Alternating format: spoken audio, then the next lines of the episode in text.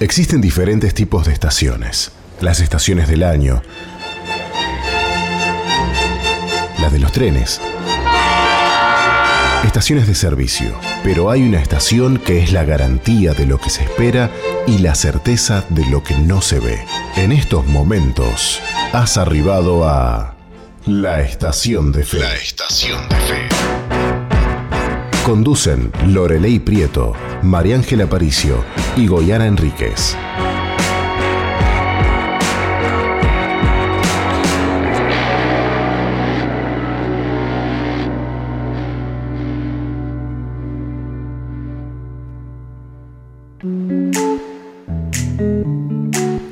Muy, pero muy buenas tardes, saludando a toda la audiencia de SOFM aquí desde los estudios más bonitos que tenemos en este lugar. Yo cada vez que miro este, este logo, la verdad que está hermoso. No sé qué opinión tienen los que están del otro lado de la radio, pero la verdad que me gusta mucho. Los que nos escuchan les queremos decir que disfrutamos de lo agradable que es estar en este lugar y compartir buenas nuevas y compartir lindas experiencias. María Ángel, tenemos temas eh, muy lindos en este día, la verdad que temas de interés, temas que muchas veces las personas dicen, yo qué puedo hacer, qué puedo hacer para ayudar a alguien. Desde aquí les saludamos, ¿sí? Mi nombre es Lorelei para los que no me conocen y para los que sí me conocen, bienvenidos. Muy buenas tardes, querida audiencia. Qué espectacular arrancar un programa más de Estación de Fe. Por acá quien les habla, María Ángela Aparicio. Y hoy arrancamos con todo. Arrancamos con Jonah Ocaño. Creo en ti, tremendo tema. La verdad que me encanta. A mí también. Esta música es muy bonita para arrancar la tarde. Y por ahí estás haciendo la merienda o vas en tu auto o estás limpiando, ordenando, trabajando, estudiando. Y qué lindo es compartir contigo este, este momento, esta tarde tan espectacular y brillante que estamos viviendo el día de hoy. Y bueno, queremos saludar a toda la audiencia porque sabemos que en Uruguay, en muchos lugares están conectados y también fuera del, del Uruguay, ¿verdad? Es verdad. Y no estamos solos, María Ángel. Hoy tenemos nuestra invitada especial que ya quedó parte del equipo y estamos con la psicóloga Valeria. Gracias por decir que soy parte del equipo. Me siento parte del equipo. Muy buenas tardes a toda la audiencia también. Este, la verdad que un placer poder estar hoy aquí con ustedes. Qué, qué, lindo. qué lindo que te Me gusta la sonrisa de Vale, viene feliz. Espectacular, espectacular. Y bueno, quiero compartir con ustedes el WhatsApp para que nos manden mensajitos a través del 094-929-717. Por ahí pueden mandar su mensajito, pueden mandar preguntas también, puede comentar, puede eh, también pedir una oración, lo que usted quiera. Estamos a su disposición para que se conecte con nosotros y también a través del Facebook de la radio Zoe 91.5 FM. Estamos también ahí en directo para atender tu, tu, llamado, tu pedido, tu mensaje, porque nos encanta estar en contacto y saber que estás ahí. Así que bueno, vamos a arrancar en el día de hoy. Muy bien, María no tenemos que olvidarnos que hay gente que nos es muy linda que nos está escuchando y que espera que les saludemos. Qué importante que es para los que escuchan la radio a esta hora. Enviamos un abrazo grande, un saludo a los chicos del taller de Villa García. Ya se lo sabe de memoria, ¿no? ya, me, ya me quedó aquí en el corazón también. Y también queremos saludar a todas las personas que están trabajando en diferentes áreas y a nuestros amigos que siempre nos escuchan, bueno, desde su vehículo, desde su oficina. Bienvenidos. Qué lindo, qué lindo. Bueno, vamos a arrancar hoy con un tema muy importante, la verdad, un tema que me llama mucho la atención porque camino mucho en las calles de, por acá de Tres Cruces, donde nos ubicamos acá en Montevideo, Uruguay, y veo muchas personas en situación de calles adictas a las drogas y hoy vamos a estar hablando sobre las adicciones. Un tema que eh, es muy importante para la sociedad porque lo vivimos, lo vemos y hay solución. Porque todos los temas que tocamos acá en Estación de Fe, eh, es cierto, hay solución para cada uno de ellos. Hay solución, esa es la, esa es la verdad. Pero obviamente que depende mucho de la actitud de las personas, si son receptoras, ¿no? De recibir esa ayuda. Eh, nos gustaría muchísimo que las personas que están en una situación de conflicto, como en el caso de los que son adictos y consumen diferentes sustancias, sean receptores y inmediatamente buscan la ayuda. Pero ayer, por ejemplo, el día muy frío, lluvia, la verdad que muy, pero helado estaba, y dos chicos debajo del agua allí, ya eran las 20 horas, y estaban consumiendo. Hacía un frío, yo me pregunto, eh, su mamá, su esposa, quién está detrás de esos chicos, ¿no? Y obviamente que tratamos nosotros desde la tarea que hacemos, desde la obra social, obviamente que vemos, ¿no? El dolor de las madres, el dolor de los padres, de las familias que están fracturadas, lesionadas por causa de ese vacío, ¿no? Y, una de las cosas importantes que, vale, yo sé que tú vas a compartir ahora, ¿no? Eh, es la falta de amor. La falta de amor y, ya llega un momento que hay personas que están anestesiadas. Mm. un hombre me dijo, yo estoy anestesiado, ya no siento ni dolor, ni amor, no siento nada, existo. Por eso golpeé la puerta, si me quieren dar un plato de comida, ok, si no me lo quieren dar, bueno, no hay problema, estoy anestesiado. Qué, fuerte lo que me dijo, ¿verdad? ¿Qué opinión tienes tú de todo esto, Vale? Es que decís algo muy importante, porque justamente los procesos neurobiológicos de maduración de la psiquis tienen que ver con esto de, eh, de la base familiar. Uno de los primeros factores de riesgo eh, en cuanto a, la, a, ser propensos a ser adictos es esto de eh, justamente de la familia, de la frialdad en la familia es justamente lo familiar. Creo que la palabra que, podría contribuir a esto que tú decís sería indiferencia. Mm, Pero viene de la temprana edad, viene de los primeros años, de la intersubjetividad entre madre e hijo, de lo vincular entre madre e hijo. y hay un distanciamiento importante, ¿verdad? Lo notamos a eso. No en todos los ámbitos, ¿no? Pero lo, notamos. es, familias que están totalmente en, un estado de desigualdad, ¿no? Eh, muchas veces el, trabajo fuera de la casa, los horarios exigidos, em, las responsabilidades que se van adquiriendo. Eh, no es sencillo, ¿verdad? Si uno no está fuertemente tomado de la mano de Dios, creo que sería muy difícil llevar adelante esa tarea. Pero tú tenías que aportarnos algo importante, ¿verdad? Contanos. Sí, es que también estamos en una sociedad, hilando el tema que estás hablando, estamos en, nuestra sociedad, en el mundo que estamos viviendo. Es como que cada vez contribuye más a, este, a, asumir, a tener adicciones, eh, por causa justamente de la frialdad, de la falta de humanidad que cada vez se ve más. Se ve también a, se ve a nivel social, se ve a nivel familiar primeramente, a nivel de las relaciones interpersonales, eh, o sea, que tiene que ver con esto de eh, lo medioambiental, de poder conectarme con el otro, que justamente lo que está haciendo que no nos conectemos con el otro es esto de estar siempre pendiente del celular. El celular es algo impersonal, es algo que nos hace, estamos delante de otra persona y estamos con un celular para no estar dialogando con la otra persona. Sí, es como cuando la gente compraba el periódico y leía el periódico y estaba toda su familia alrededor de la mesa. Es un poco así. Yo creo que eh, el modo indiferente, dice que el celular vos tenés una opción modo avión, por ejemplo, ¿no? Entonces, hay personas que están en, ese modo, ¿no? El, vínculo está roto. Eso está buenísimo, sí, tal cual. ¿Verdad? Entonces, como que uno, bueno, voy a casa, modo avión, no hablo con nadie, me encierro, hago la mía. Y entonces el estado de indiferencia, ¿no?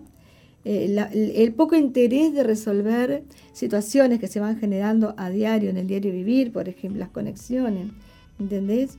Sí, y ese modo avión, fíjate que es lo que se da en, los adolescentes sobre todo, ¿no? Que se encierran en ellos mismos, pero ¿qué se ponen a hacer? Se ponen con la compu. Y hoy por hoy está este, comprobado, estudios recientes, de que produce a nivel cerebral los mismos efectos que eh, la adicción a sustancias químicas. Porque estamos hablando que la, que la adicción es una enfermedad mental, que la mente está situada en el cerebro y que el cerebro es un órgano que está compuesto por conexiones neuronales. Exacto. Entonces está todo interconectado. Y fíjense algo, que la, edad eh, de mayor riesgo de, comenzar a consumir, ya sea por ejemplo sustancias, marihuana, cocaína, es entre los 16 y 18 años. Y el alcohol también, ¿no? El otro día hablé con una mamá que tiene cinco hijos. Y uno de esos cinco hijos es un bebé. Y esa mamá, eh, bueno, estaba con un conflicto de parejas y una de las parejas está presa, ¿no? Está presa. Y entonces ella, en ese periodo que estuvo con él, que nació la anteúltima hijita, comenzó a consumir drogas. Ella no conocía la droga, pero esta pareja la indujo a consumir y, generó, un hábito, una conducta, tanto así que la pobre señora perdió a los niños, están en ¿no? Y estaba totalmente cegada, es cegada porque quedó como vacía, como que estaba vaciada, como que eh, no, no, no, no, razonaba, ¿sabes? Eh, como que perdió toda clase de sensibilidad.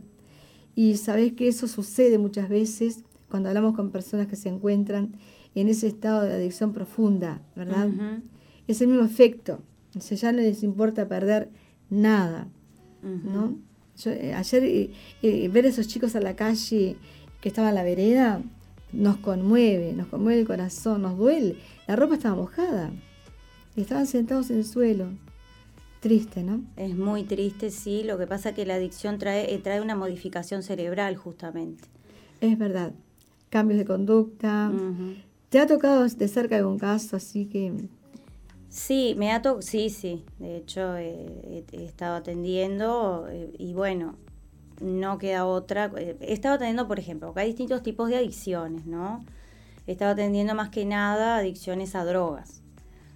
Eh, y bueno, llega un momento que cuando ves, sobre todo en, en, un adolescente, por ejemplo, pongo el caso de un adolescente que tuve que mandarlo a internación porque ya no razonaba directamente, o sea, hablaba conmigo, o sea, ya estaba en esa etapa de, la risita, de que todo es risita, que eso tiene que ver con la marihuana, que de la marihuana vamos a hablar en el próximo programa, ¿no? Pero bueno, como traigo este caso a colación, este, y bueno, llegó un momento que de tanto decirle, mira, con esto no se juega, esto no es un juego, vos querés jugar, querés seguir con esto o, o querés salir, ¿qué querés hacer?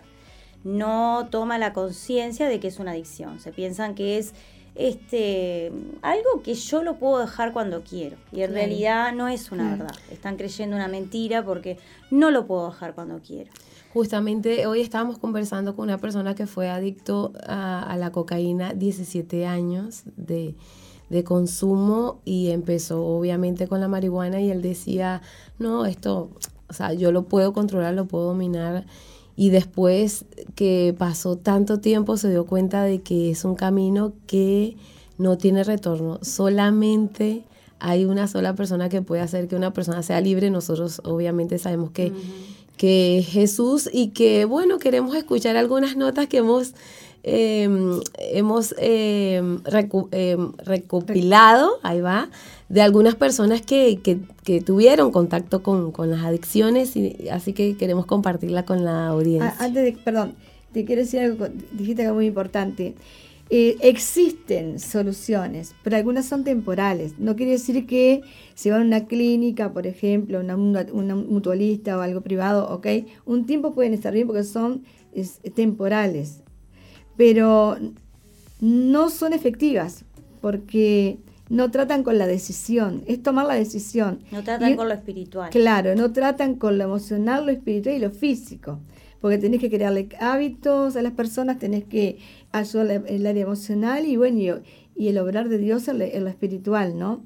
Pero yo creo que nosotros eh, estamos ahí, todos deseosos de escribir algún libro, porque todos tenemos experiencias muy preciosas de personas que han dejado de consumir y hoy son preciosas personas que están ya insertados en la sociedad, involucrados en la educación, involucrados en, la salud, involucrados en todas las facetas ¿no? sociales.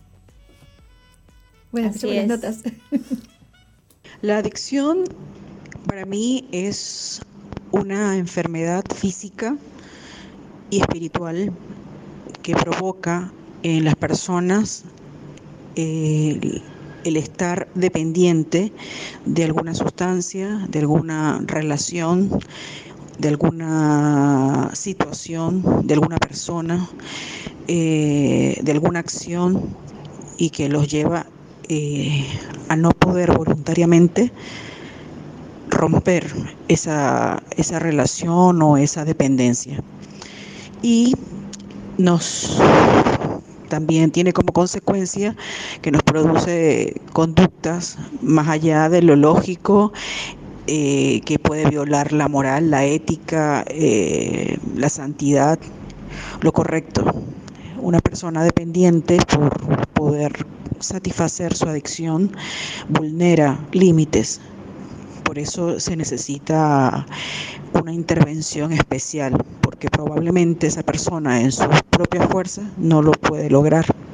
Por eso es considerada incluso una enfermedad que necesita una intervención especial. Bueno, para mí la adicción, las adicciones, eh, son aquellas cosas que de repente eh, empiezan ocupando un lugar en nuestra vida en el cual decimos, uy, esto eh, yo puedo decir que no, yo em, logro controlarlo y con el tiempo van avanzando de tal manera a que llega un momento que no podemos prescindir de ello. Em, hay varias, obviamente hay un montón de adicciones en la vida, no, no solo son las drogas o es el alcohol, eh, pero realmente creo que es todo aquello que de alguna manera entró en nuestra vida y decíamos a la primera, bueno, yo esto puedo controlarlo, hoy puedo eh, hacer esto, mañana puedo decir que no. Y con el correr del tiempo va ocupando eh, en nuestra mente, en nuestro cuerpo, un lugar tan grande que no podemos o no logramos decir no y eso se vuelve parte de nuestra vida y es más, eso se vuelve el centro de nuestra vida. Las adicciones son hábitos de conductas peligrosas o de consumo de determinadas drogas, y del cual no se puede prescindir o resulta muy difícil hacerlo por razones de dependencia psicológica o incluso fisiológica. Para mí las adicciones es un comportamiento que tenemos compulsivo hacia cosas o personas. Eh, eso hace que estemos la mayor parte del tiempo pensando en, eso. Por ejemplo, si es en el caso de una droga, eh, estar todo el tiempo pensando en querer consumirla. Si en el caso de una persona, porque a veces generamos dependencia, las personas también, estar pensando en la otra persona sin pensar en prioridades. O sea, dejar de uno ser la prioridad y que la prioridad sea eh, la otra cosa en que pensamos. Hola, buenas tardes. Bueno, cuando hablamos de adicciones, podemos hacer referencia no solo a drogas, sino también a otro tipo de conductas o de costumbres. Pero cuando nos estamos refiriendo específicamente al consumo o a la ingesta de alguna sustancia, estamos hablando sí de psicoactivos, que son en realidad este, compuestos químicos que introducimos a nuestro cuerpo y que generan este, distintos cambios ¿viste? Eh, emocionales, físicos, mentales. Este, bueno, algunas de estas drogas son utilizadas para el beneficio de nuestro cuerpo, por ejemplo las que utilizamos para cualquier problema de salud, pero otras terminan perjudicando nuestro cuerpo. Puede ser por el abuso de estas mismas que en principio eran un medicamento o puede ser cuando estamos hablando de sustancias que son ilegales. Para mí una adicción es algo a lo que recurrimos para tapar algún vacío emocional o para evadir alguna situación a la cual no queremos enfrentar, pero nos afecta de manera negativa, ya sea eh, física o emocionalmente y la cual nosotros sentimos que es vital para nuestra vida y se nos dificulta deshacernos de ella. Bueno, como decía ahí uno de los entrevistados, que no se puede prescindir de ella, ¿no? Este, justamente, eh, la palabra adicción viene del latín, que significa esclavizado por. O sea que... Interesante. Claro, estamos se está esclavizado a esas conductas compulsivas también, como hablaba ahí otra encuestada, que no, que no se puede prescindir justamente de esas conductas porque no estamos hablando solamente de sustancias. Este, entonces son este, conductas que a la larga son nocivas, pero no puede dejar de hacerse. Es verdad. Bueno, las notas que eh, han obtenido, la verdad que son muy lindas, extraordinarias y realmente personas que conocemos, que, vemos el resultado. Pero lo más importante de todo es la convicción con la cual hoy lo pueden hablar. ¿no? Y pueden decir, te puedo hablarte de este tema, de este asunto, porque lo he podido vencer. ¿no? Lo he enfrentado y lo he vencido. Es como David frente a Goliat, igual. Entonces, por eso es importante siempre estar relacionado y hacer vínculos con personas que nos van a ayudar.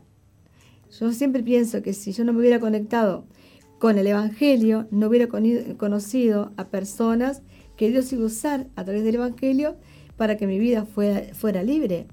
Porque si bien yo no he consumido las drogas actuales que hoy día conocemos, pero sí está en estado de adicción tremenda, muchos años, ¿no? Medicada, muchos años dependiendo de, ¿no? Sustancias que, me iban a ayudar con el tema del carácter, la identidad, con las explosiones de ira, con todo el, mambo que yo tenía, ¿entendés? Pero lo importante de todo es eh, el obrar de Dios en nuestras vidas, ¿no? El obrar de Dios. La certeza que hay una fuerza espiritual, un poder espiritual. Y, es, y vamos a quedarnos con ese detalle importante, porque una de las cosas que te quiero compartir, que he estado escuchando eh, algunos mensajes, yo, yo consumo muchísimas mensajes, predican, estudios, no sé, me, gusta mucho, ¿no? Y principalmente leer la Biblia, pero una de las cosas que me quedó clarísimo es el amor de Dios, el amor de Jesús por... Eh, por el necesitado, por el quebrantado, por el herido, cómo él se identificaba con las personas que estaban afectadas. Por ejemplo, eh, el ciego Bartimeo iba gritando por el camino diciendo, hijo de David, hijo de David, ten misericordia de mí. La forma en que se lo dijo conecta a Jesús y Jesús, que ya lo había oído, eh, que sabía que estaba allí, entonces eh, dice, ¿qué quieres? Dice, yo quiero ver, quiero ver. Él sabía que que Jesús tenía el poder para liberarlo. Pero el poder de Dios, cuando uno dice, ¿qué es el poder de Dios? ¿no? piensa que viene alguna magia, ¿no? Pero el poder de Dios era el amor que Jesús tenía con las multitudes, el amor por la gente. Y, realmente uno a veces se pregunta, ¿cómo puedo ayudar a alguien? ¿no? Desde la psicología, ¿verdad? Porque yo sé quién sos, ¿vale? Sé que cuando estás con alguien, le estás atendiendo, estás amando a esa persona. Aunque crea que no, que, no es, amado, porque cuando vas a un psicólogo lo menos imaginas que te va a querer. Esa, esa fue la impresión que he tenido toda la vida de los psicólogos que me atendieron a mí. No quiere decir que sean todos iguales, ¿no? Pero la percepción que me dejaron fue esa. Pero he visto el amor con que eh, psicólogos que tienen el mensaje de Dios en su corazón en su boca pueden llegar a transformar una vida. Y una de las cosas importantes fue eso, el poder de amar. ¿no? Cuando, cuando vos te sentís amado, ahí algo se mueve dentro tuyo, una fuerza espiritual que te libera, te sana. Como la mujer que tocó el borde de su manto, como el hombre de la mano seca que decimos el otro día también. Eh, no quiero ser reiterativa, ¿no? pero sí quiero dejar ese mensaje que es el, el poder de Dios, es el amor que Jesús tenía por las, por las multitudes, por la gente. ¿no? Tantos así que Él dio su vida, ¿no? Bueno, Estamos llegando al final de esta tanda, ya te entrego, vale, en los siguientes minutos, pero quería dejar ese mensaje. Cualquier persona adicta que sea tocada por el amor de Dios puede ser libre, ¿sí o no? Es así, es así. Es así.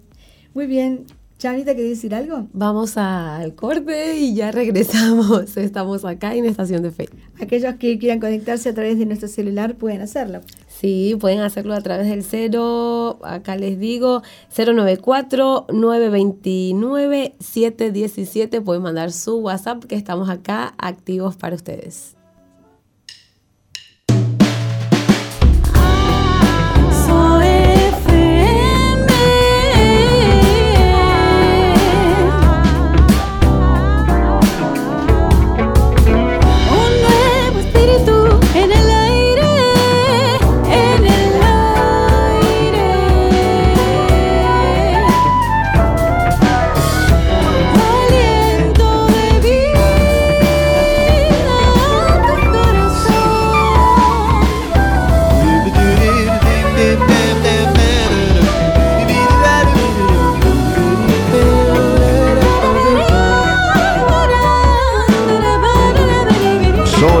FM 91.5. Hay un nuevo espíritu en el aire. Qué, interesante, ¿no? Qué interesante lo que estamos compartiendo, lo que estamos hablando. Realmente nosotros hace muchos años que estamos conviviendo con esta realidad social y eso nos, ha llevado a, madurar en muchos aspectos, ¿no? Hemos visto eh, la, obstrucción que produce, ¿verdad? Eh, los diferentes tipos de sustancias que son altamente nocivas para la salud y que son realmente un veneno para la sociedad. Ahora, una de las cosas que me, llama mucho la atención es el por qué lo hacen. ¿Cuál es el primer paso? El primer paso de un adolescente, por ejemplo, es la curiosidad. Claro, uno de los factores de riesgo eh, en cuanto a la juventud eh, son las juntas con los amigos, juntas con compañeros, con amigos, que, que, lo hacen y el adolescente, por curiosidad, al ver el efecto que le está produciendo al amigo, lo quiere hacer. Pero en realidad, como ya hemos hablado en varios programas, no tenemos todos la misma caracterología de base, somos diferentes y diferentes genéticamente. Entonces no nos va a, producir el mismo efecto a nosotros que a un amigo. Pero hay ciertos efectos que sí, que sí. Claro, pues, estaba, estaba pensando y reflexionando que en algún momento de mi vida nos ofrecieron, por ejemplo, consumir marihuana y yo anduve con gente que consumía drogas, pero nunca me llamó la atención. Y después analizando el por qué no me llamó la atención, y recuerdo que mi padre, a la edad de, teníamos seis años más o menos, recuerdo clarito que me dijo, María Ángel, las drogas mata. Simplemente fue eso. Y yo fui creciendo y me fui involucrando con personas que consumían, em, sobre todo en la noche, y nunca llegué a probar eh, otro tipo de droga que no sea eh, alcohol y cigarrillo. Y, después me han preguntado el por qué no consumí. Porque estaba todo el escenario preparado para que yo fuese una adicta.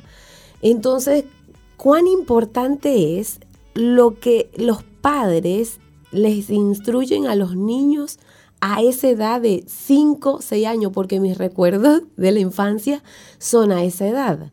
Y nosotros pasamos una adolescencia difícil, dura, pero a las drogas eh, no fuimos por ese pensamiento que papá dejó cuando yo tenía seis añitos. Entonces, escuchándote a, a, ti ahora, ¿vale? Me doy cuenta que es muy importante cuando los papás en la casa instruyen a los niños y le dan esa contención. De repente, por ahí faltaron otras cosas, pero sé y estoy segura que influyó muchísimo en la decisión de no consumir drogas por esa información que él pudo dejar en nosotros a esa corta edad. Es verdad. Por eso es tan importante eh, cultivar valores, que los valores, este, porque también ustedes están hablando de todos los factores de riesgo. Eh, está buenísimo, porque lo hacemos más dinámico. Eh, el hecho de que los padres, el hecho de que en la casa, la familia, porque pueden no ser padres, sino los tutores de esos niños, pueden ser los abuelos quizás que los criaron pero es importante que transmitan valores a nivel fuera de eh, lo que tiene que ver con comunidad, con sociedad, los valores en la casa, los valores que les transmiten, historias que les transmiten, de ellos mismos, de, sus, de su pasado. Eh, eso eh, hace, crea en, en, los niños y en los adolescentes, futuros adolescentes esto de la, una autoestima eh, más, más alta, una autoestima segura, una autoestima equilibrada. Y un, un, niño, una persona con una, que viene con de una niñez así, es menos propenso a consumir en el futuro, a consumir algún tipo de sustancia o hacerse adicto a, a, lo que hemos hablado hoy, ¿no? que también los, los videojuegos, la tecnología, hoy por hoy, ¿no? La pornografía. Ya, entonces esos factores de riesgo vienen siendo los... Eh, los que predisponen, los factores de riesgo son los, los, los, que predisponen este, a que una persona llegue a hacerse adicto a algo y bueno, y sobre todo a sustancias, ¿no? Sustancias Bien, Y a los niños, mira, yo tengo una experiencia personal eh, cuando estábamos con el hogar de, de, madres, eh, resulta que una de las chicas que ingresó era adicta, estaba muy mal esa chica. Pero tenía un nene hermosísimo, un niño este, de rulitos, precioso, pero que sufría de abstinencia. Y las crisis que le venía a ese niño eran tan grandes, se golpeaba la cabeza contra la pared, porque él desde el vientre de su madre este, absorbió, consumió, ¿no? Y la verdad que ver esas realidades son durísimas, durísimas porque muchas veces los niños lloran, eh, tienen crisis nerviosas, ¿no? El niño decía, me camina, me camina en la cabeza, ese, lo describía de esa manera. Siento que me camina algo en la cabeza, me camina, adentro, acá adentro decía. Y de la única manera que ese niño se, contenía, de la única manera era cuando le abrazamos y bueno, y le, impartíamos el amor. Obviamente que ese niño también eh, estaba en manos de los médicos, lo medicaban, pero era inevitable. La, medicación no lograba contener a ese pequeño. Era chiquito, dos años tenía. Ay, no. Nos, enamoró ese niño re, lindo, pero su mamá estaba también eh, desquiciada. Esa es la palabra más acertada para este caso. Pero hemos visto cómo el amor, cuando conecta con una persona que está en crisis y está con, eh, con esa explosión de ira, de ansiedad, ¿no? Eh, aparte, no, no, la, ansiedad que tenía era terrible. Saltaba de la cama cucheta al piso, del piso de la cama cucheta. Era continuo, no paraba. Las escaleras eh, estaba este, descontrolado. Pero cuando le abrazamos, le hablábamos, el niño se tranquilizaba y el niño volvía en sí. Es increíble cómo la terapia del amor puede transformar vidas y corazones, ¿no? Y que haya personas específicas para tratar esos casos realmente vitales. Ahora, una de las cosas que yo quiero preguntarte es la influencia de los efectos en los niños, ¿no? Cuando ven padres adictos, altera la conducta, obviamente, el entorno familiar. Sí, eh, un, por ejemplo, un niño que ve a un papá que consume cocaína es predisponente a consumir cocaína en el futuro o otras sustancias. Eh, y bueno, y por ejemplo, porque hay un factor genético también, ¿no? De riesgo, que es que un 50% tiene que ver con genética. Y el otro, y el otro 50%, bueno, es este, eh, si lo vamos, si se va a, llevar a cabo o no. Pero hay un factor este, predisponente, que todo está ligado al sistema nervioso central, que tiene que ver también con, con la dopamina, con el sistema dopaminérgico que es el encargado de... Eh, la dopamina es un neurotransmisor que es el encargado del bienestar, del placer, y que busca, eh, que buscas en una adicción y bueno, satisfacer, una satisfacción sensorial. Entonces, este, familias que vienen de, de ciertas este, eh, adicciones, así como vos lográs que, heredar problemas cardio, cardiovasculares eh, o problemas de hipertensión, también heredás un sistema dopaminérgico. Entonces, si tú sos propenso, o sea, eh, eh, tú probás este, una droga y sos más propenso a ser afectado por determinada sustancia, porque ya tenés un sistema dopaminérgico que está más vulnerable. ¿Hay algún examen que arroje ese diagnóstico como para, para saber si, si somos así o, cómo hacemos para descubrirlo? Pasa que hay muchos estudios avanzados y la neurociencia se está ocupando mucho de todo sí, esto. Sí, estoy, hay muchos avances.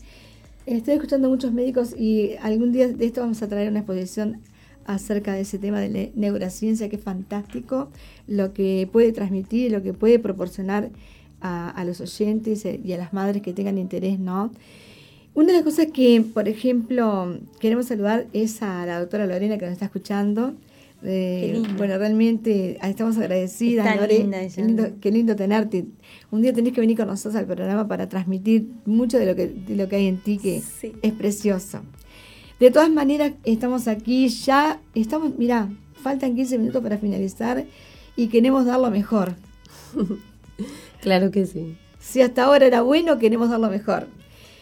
Eh, una de, las cosas importantes que nosotros queremos transmitirle a las personas es que existe un antes y un después, por ejemplo, en lo que ha venido sucediendo a lo largo de estos años.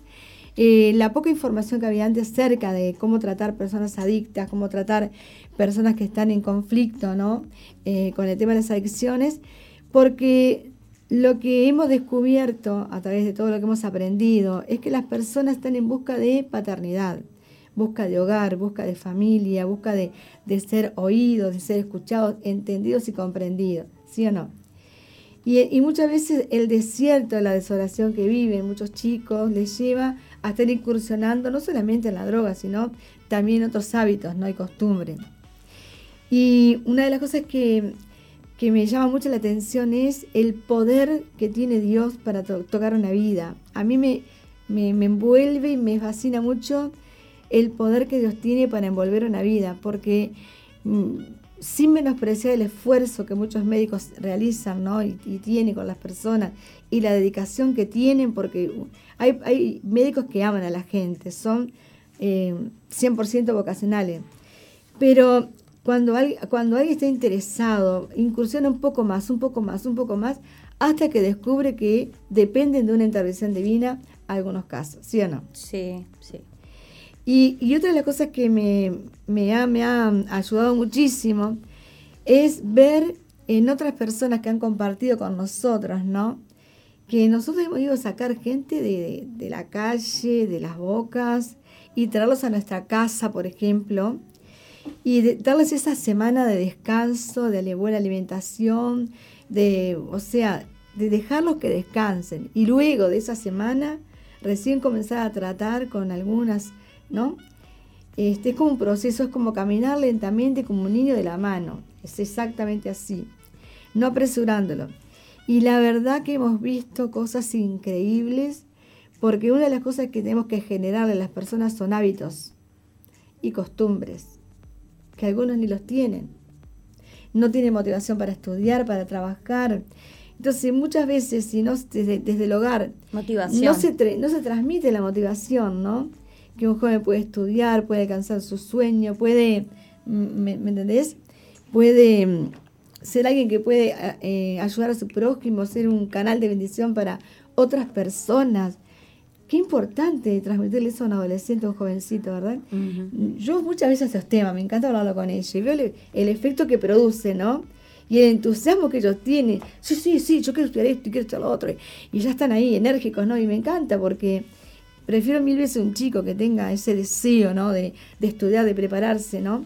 Y no alguien que no tiene ninguna motivación. ¿Y qué te gusta? Nada. ¿Y qué quieres hacer? Nada. ¿Y qué te gustaría hacer? No sé. Y pobrecito, hasta que lográs tocar su corazón. Nosotros no podemos, pero Dios lo hace. En algún momento le hace clic a la persona. Y de pronto esa persona que estaba totalmente desmotivada, que no se quería bañar, no se quería arreglar, solamente quería estirar con un porrito en la cama todo el día, imagínate. De pronto un día tiene, hace un clic y cambia. Eso lo hace el poder de Dios. Solamente el poder de Dios. Y lo has visto. Bueno, vale, vos tenés un episodio muy importante en tu vida que lo querías compartir. Bueno, tenés el micrófono para contar tu testimonio. Sí, que en realidad eh, Cristo a mí de donde me sacó fue de, de la droga.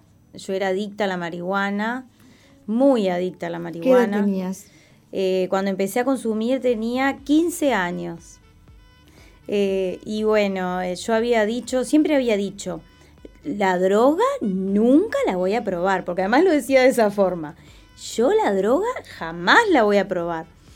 Y resulta que, que tenía una amiga que era mi mejor amiga. Entonces, esa mejor amiga, un día yo llego a la casa de ella y ella estaba eh, distinta, estaba eh, como riéndose y, estaba rara. Digo, ¿qué te pasa? ¿Qué te pasa? Y de repente se levanta y se reía, se reía, se reía. Y, dice, no, me fumé una punta, me fumé una punta, una ponta, que le dicen allá en, en, Rivera. Y este, y digo, ay, pero ¿cómo vos vas a hacer eso? Que eso es droga, que de dónde lo sacaste. Y era el hermano de ella que fumaba, y se lo sacó al hermano. Entonces yo empecé a decir, no, pero yo dije que esto jamás lo iba a hacer, pero lo terminé haciendo, lo probé. ¿Y qué me empezó a pasar? Que bueno, que me empecé a matar de la risa. Eh, la primera vez que lo fumé sentía que, me llamaban de algún lado. Sentía voces, o sea, hay alucinaciones tenía. Y, pero me reía, me reía, me reía y empezó a hacerse cada vez más habitual en mí, más habitual, más habitual. Y ahí eh, llegó un punto que empecé a ir al liceo este, drogada. Eh, porque ya la forma normal de vida mía empezó a ser el estar drogada. Y bueno, y ahí eh, lo que empezó a pasar fue que me empecé a cerrar de, un montón de amistades que tenía buenas y sanas y a empezar a darme solo con gente que hace lo mismo, hacía lo mismo que yo, porque me sentía juzgada por la gente que no se drogaba, observada, porque te viene todo este tema de la paranoia, de la persecuta. Y bueno, a mí me pegaba muy bien la marihuana, pero no me pegaba nada bien la cocaína, porque después probé la cocaína, porque te vas a drogas mayores. Es verdad que es una puerta de entrada a drogas mayores. Eh, la cocaína, por mi forma de ser, es que esto de que hablo, ¿no? De, que tenemos una forma de ser de base, como yo soy ya de por sí bastante nerviosa, eh, lo que me hacía era paralizarme, porque la cocaína es un sobreestimulante del sistema nervioso central, o sea, te sobreexcita, te, te, te altera todos los sentidos, quedas eh, con los sentidos sumamente eh, sensibles. Me refiero a oído más que nada, ¿no? Entonces vos podés escuchar, no sé, algo que está muy, muy, muy lejos. Lo escuchás de forma muy clara. Entonces yo me quedaba paralizada porque todo ese sobregiro que te viene, te quedas así, paralizado.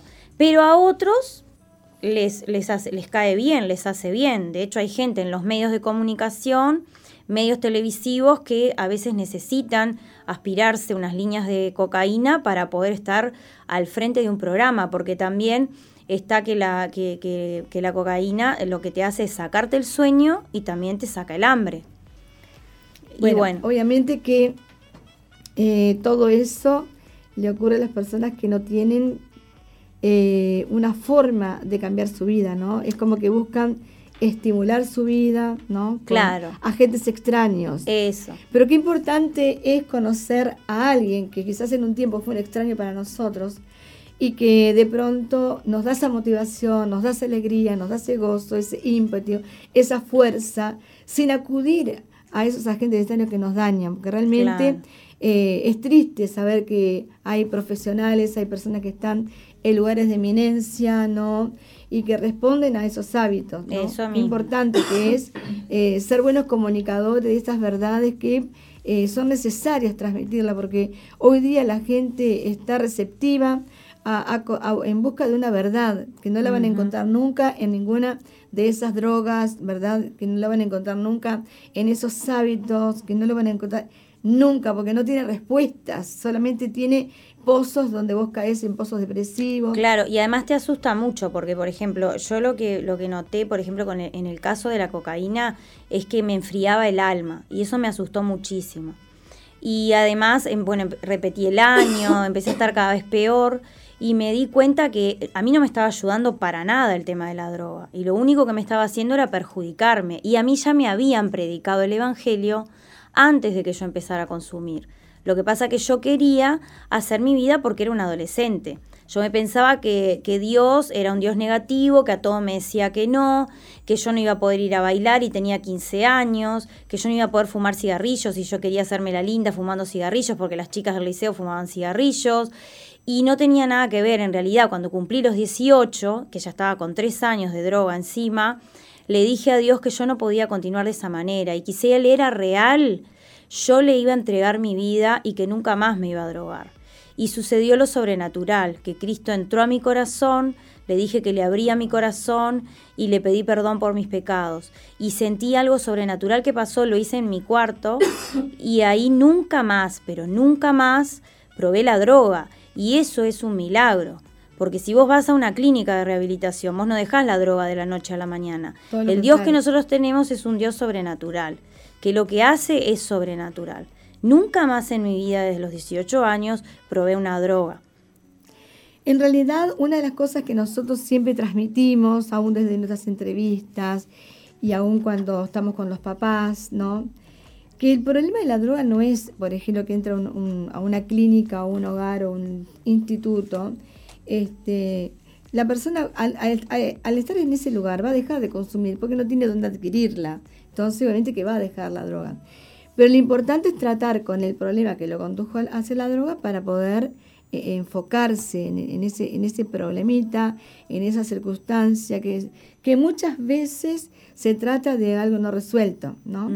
Y entonces, como son eh, problemas no resueltos, conflictos que hayan vivido, pérdidas, duelos, ¿no? Muchas veces eh, la gente como no puede sobrellevar esa pena, esa carga, esa culpa, acude a esas sustancias. Entonces uno tiene que tratar el problema, pero eso va también en otras áreas, ¿no? No, tiene, no, o sea, no, tiene que ver con la droga, también con el alcohol y con el vino. Yo he tenido en mi hogar, por ejemplo, eh, me acuerdo que una hija trajo una mamá que era alcohólica. Eh, la mamá, pobrecita, tenía una adicción más fuerte que la marihuana y que la cocaína, terrible. Porque, bueno, yo viví en, en mi familia era alcohólica y sé el daño que produce el alcohol a la familia, daño terrible.